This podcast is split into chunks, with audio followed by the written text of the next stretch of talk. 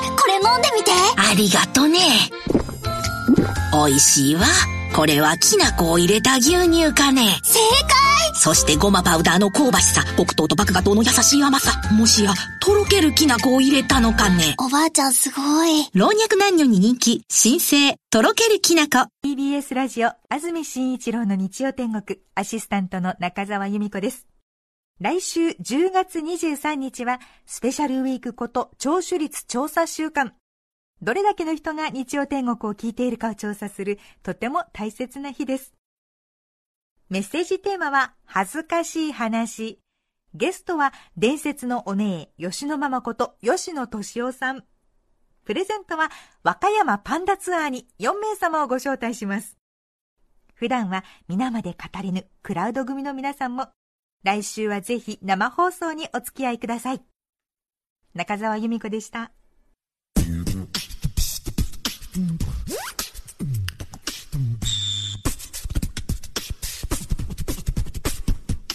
TBS ラジオクラウド皆さん、こんにちは。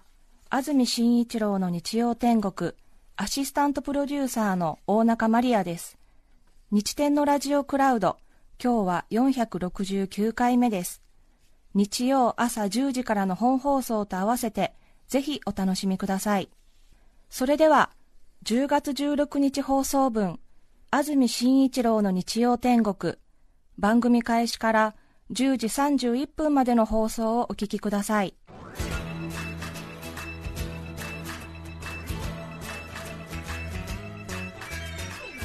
安住紳一郎の日曜天国。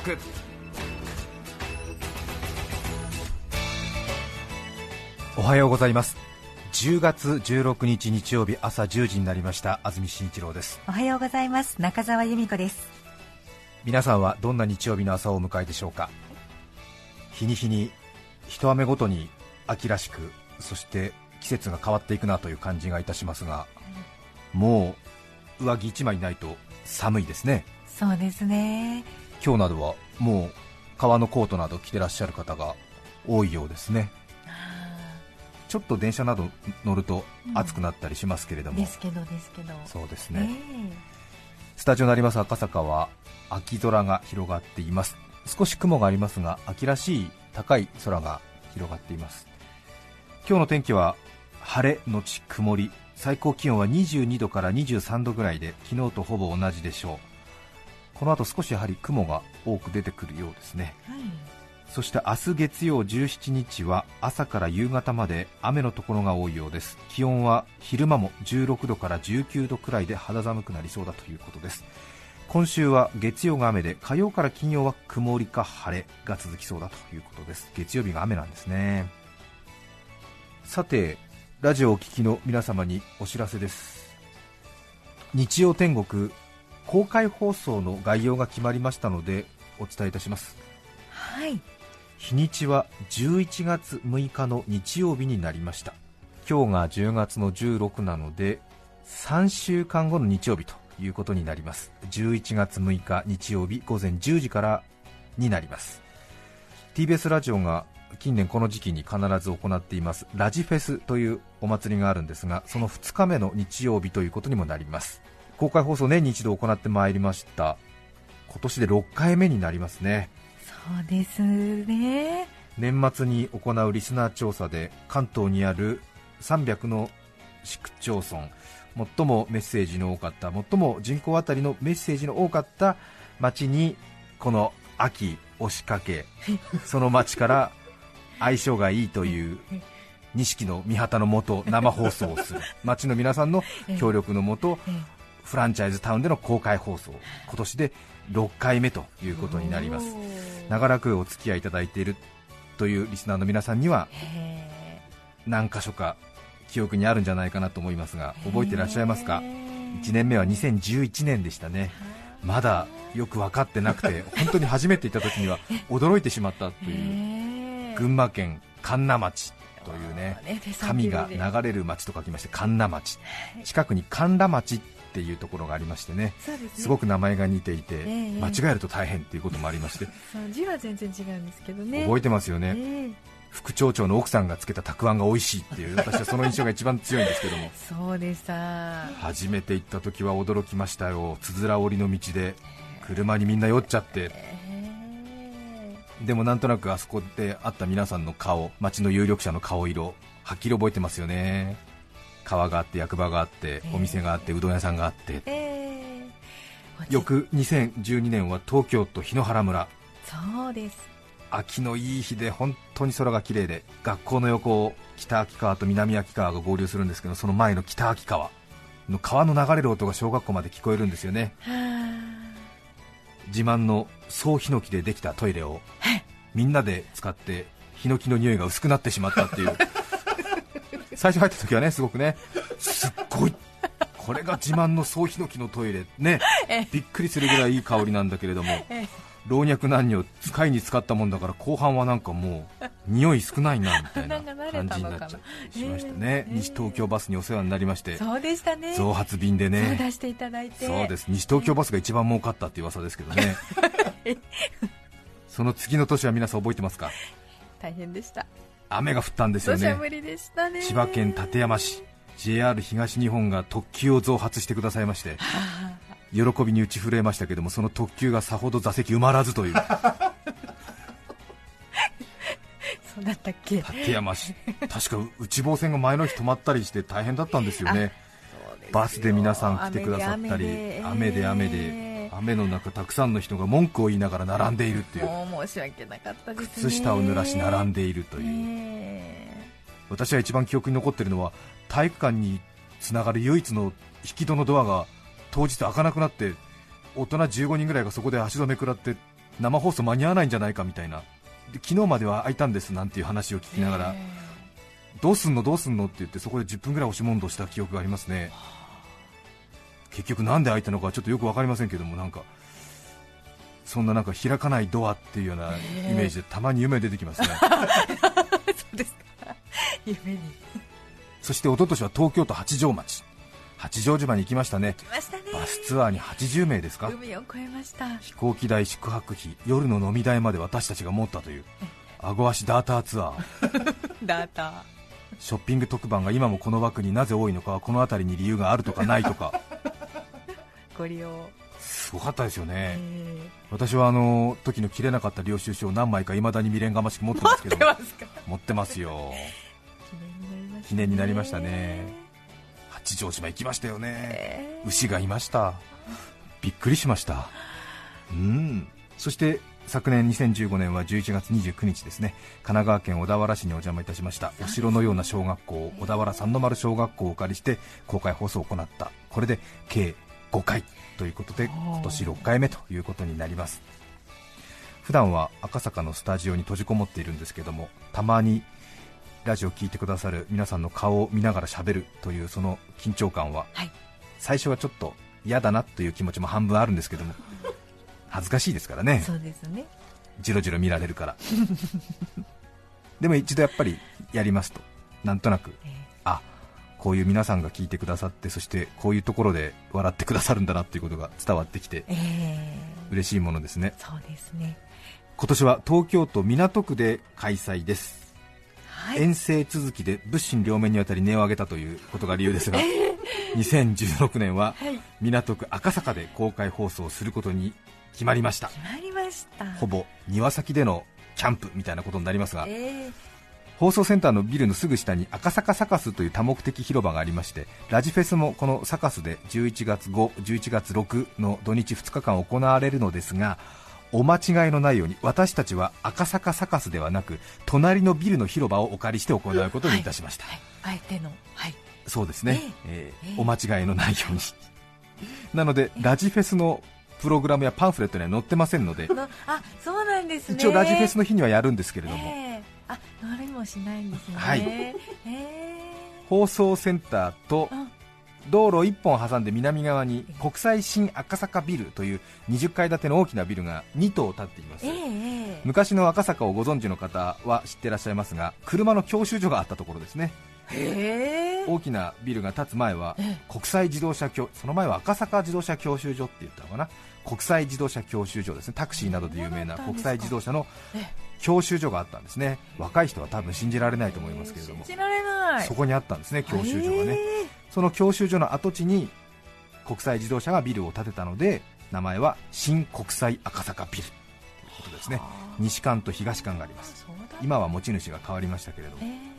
地下鉄の千代田線で来ますともう改札出て5番出口を出るともう見事に導かれるかのように国際ビルです。そうですね。左に行けば東館右に行けば西館ですね、で後ろの階段を上ると3番出口で TBS の放送センターということですね。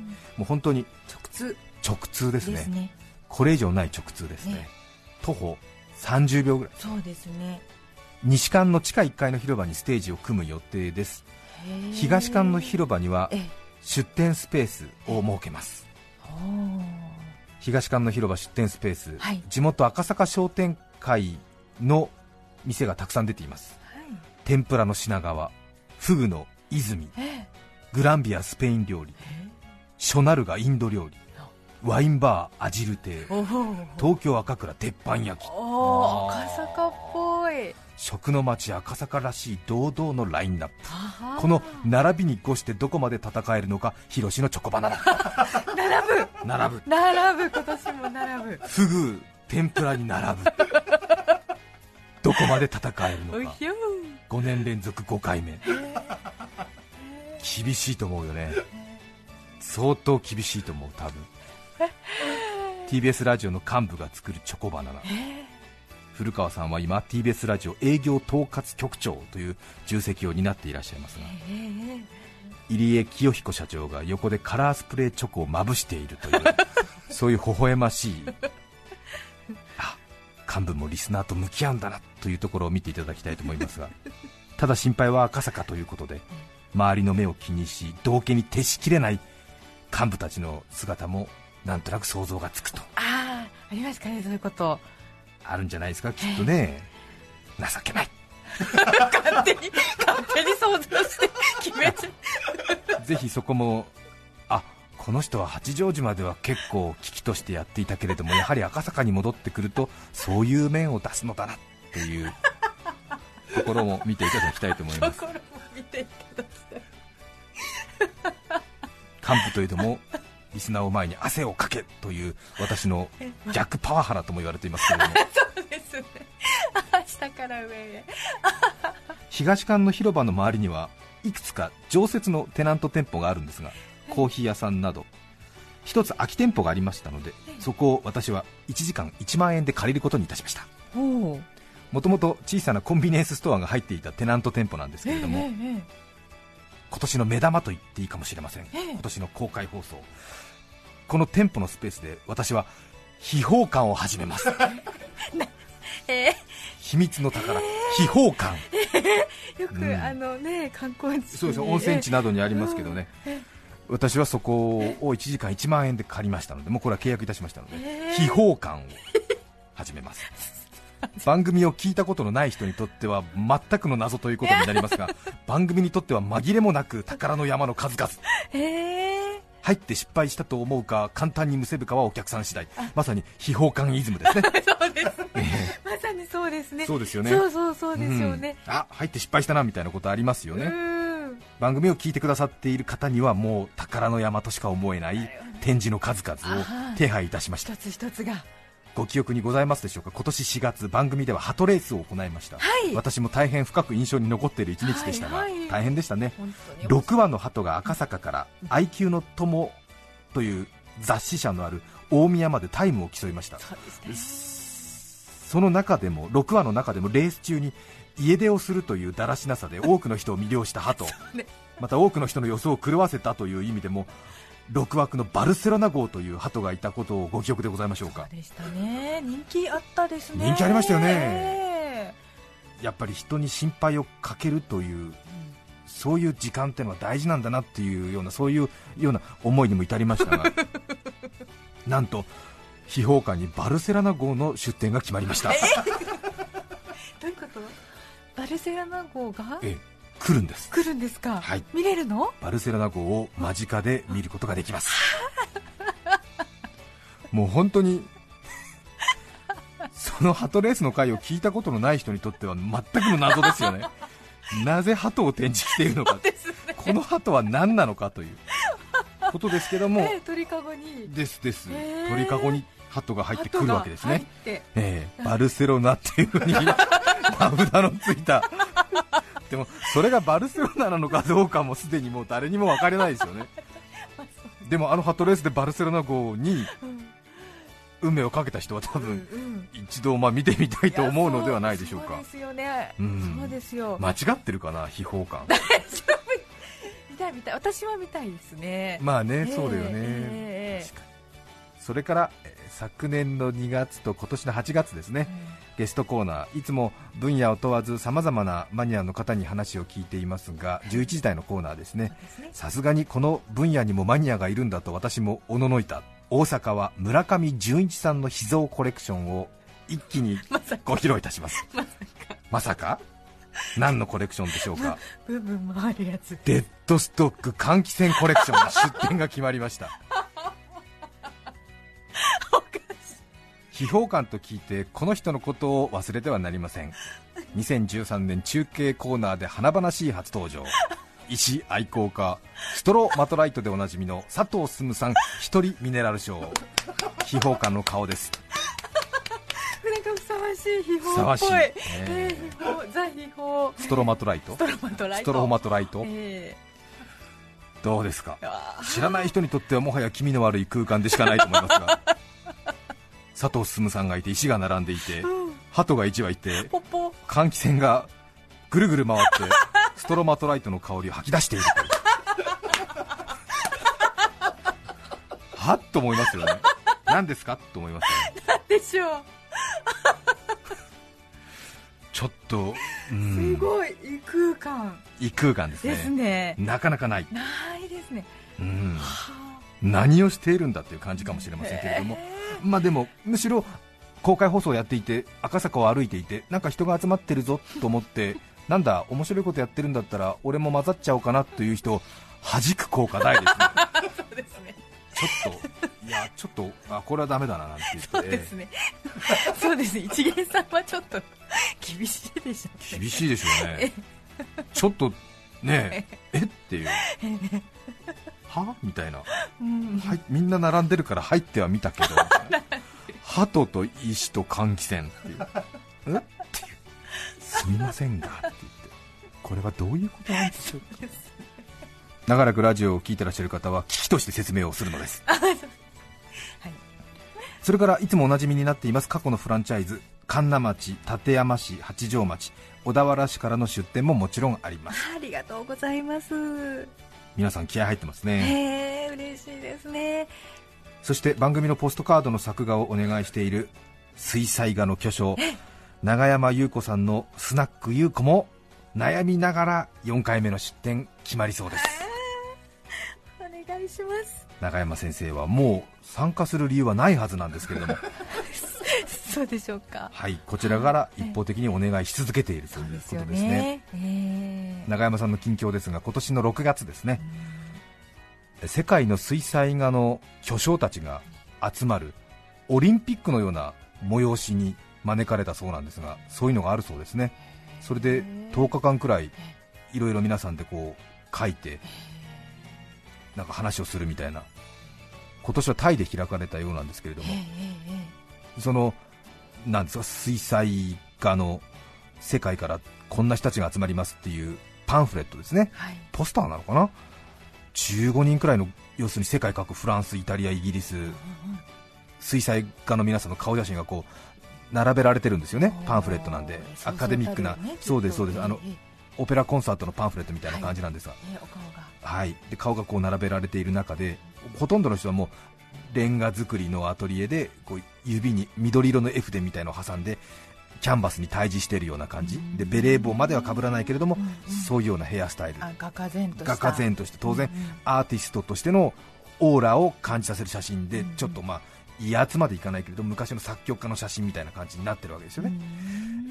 そこで右下にある長山音体フラムジャパンですよね。えええ主催者がフェイスブックから勝手に選んだっていうふうに音体はおっしゃってましたけれども主催者はフェイスブックの中からその長山という日本の水彩画の写真どれにしようか。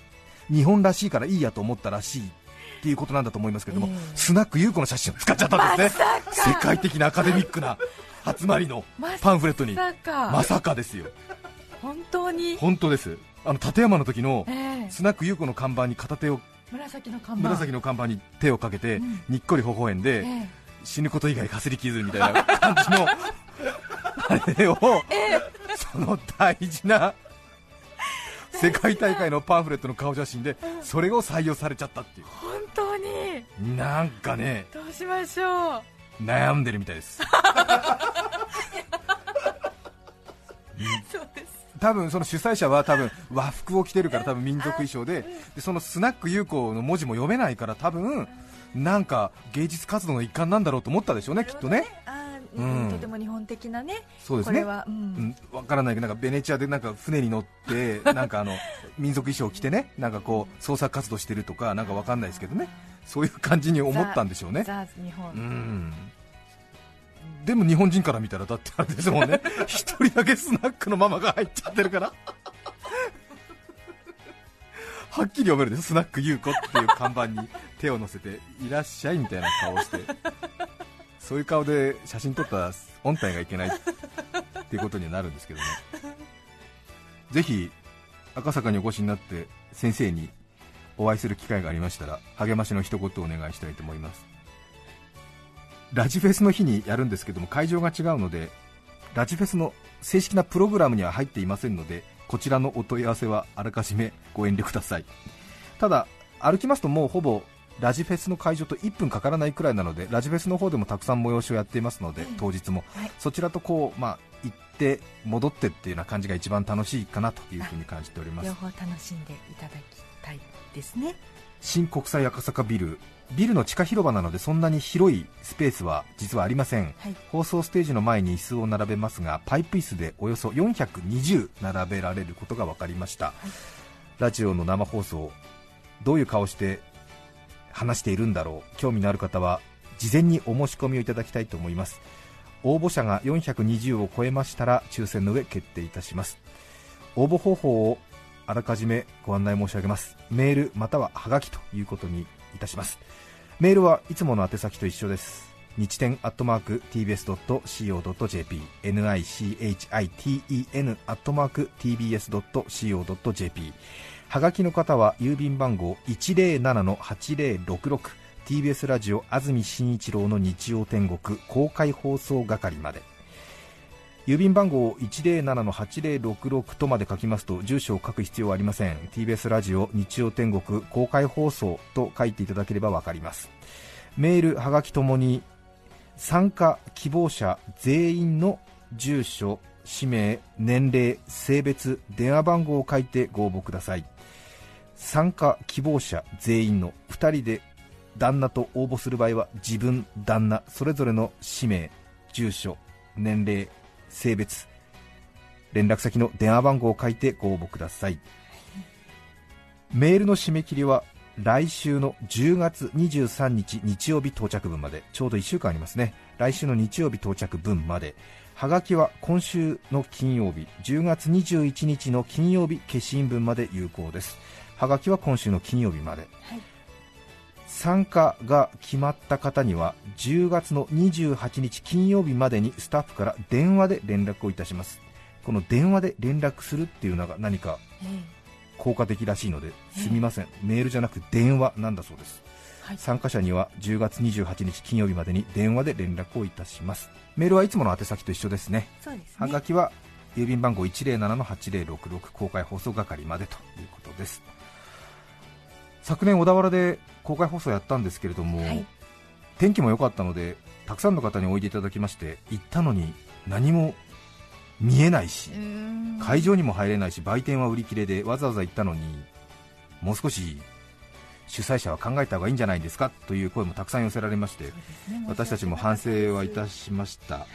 運営には工夫をしているつもりなんですがいかんせん無料イベントということもあり全員が楽しめるイベントというレベルには実は遠く及んでおりません。遠く及ばず。見に行ったんだけど収穫ゼロという結果にも笑い飛ばせるくらいの気持ちでお願いできたらと考えております。もしかするとですね、と言ってガラガラっていうこともありますが周りの通路からも少し覗ける場所などもありそうなんですがまたその辺りは適宜お知らせしてまいります。取り急ぎ今日は椅子席420のご案内まで11月6日の公開放送のお知らせでした、さて今日のメッセージテーマはこちらです。色にまつわる話です。草加市のさすらいの鶏肉さん女性の方からいただきましてありがとうございます。ありがとうございます。私の名前には藍色の愛の字が入っています。女性の方。いいですえねー。可愛らしいですよね。え。先日電話の通信販売通販を利用した際住所と名前を聞かれオペレーターのお姉さんにお名前の漢字をお聞かせ願えますか？と言われたので、藍色の愛です。と答えるとアイロンの愛ですか？と聞き返されたのでもう一度藍色の愛です。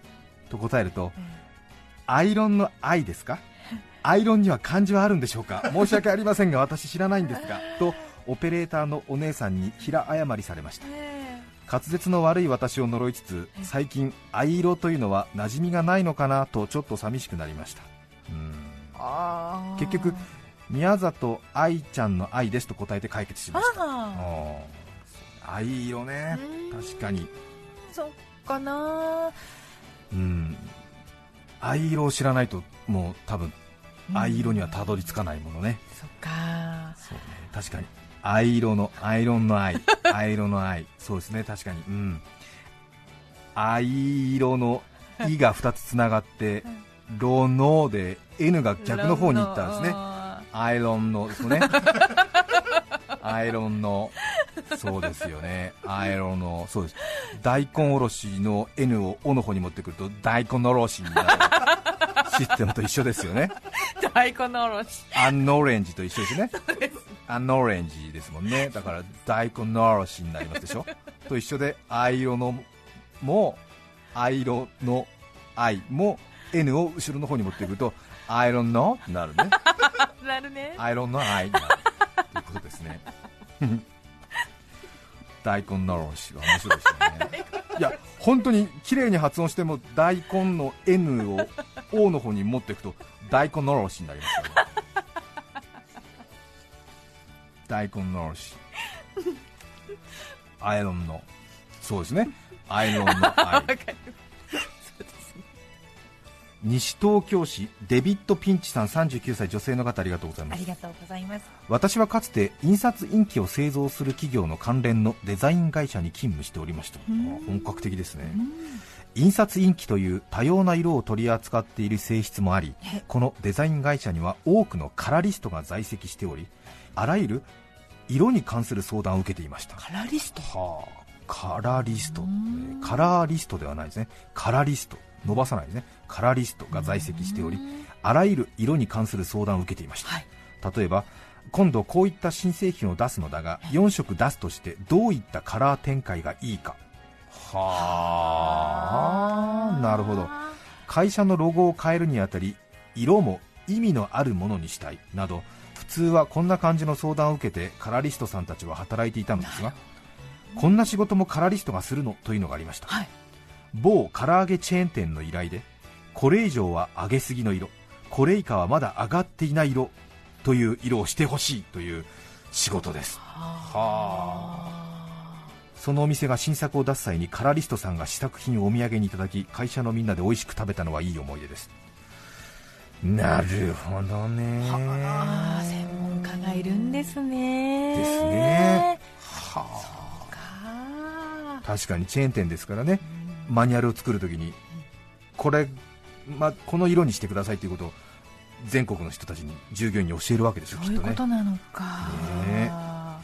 色にまつわる話、皆さんからのメッセージをお待ちしています。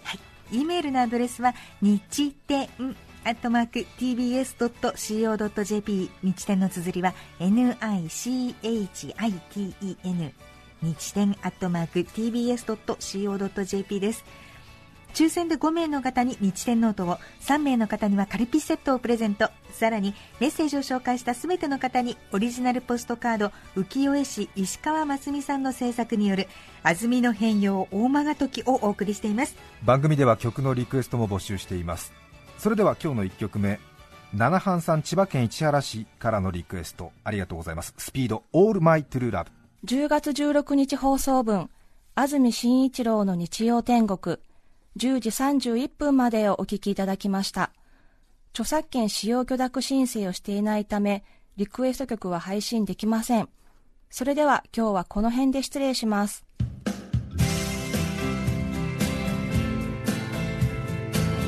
安住紳一郎の日曜天国。そろそろ紅葉シーズンですね。秋の夕日に山村もみじ 954905TBS ラジオです。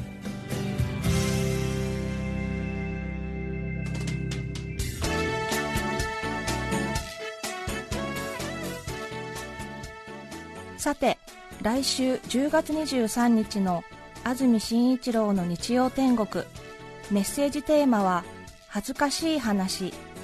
ゲストは、伝説のお姉、吉野ママこと、吉野敏夫さんです。それでは来週も日曜朝10時、TBS ラジオでお会いしましょう。さようなら。安住紳一郎の TBS ラジオクラウドこれはあくまで試供品皆まで語れぬラジオクラウドぜひ本放送を聞きなされ954905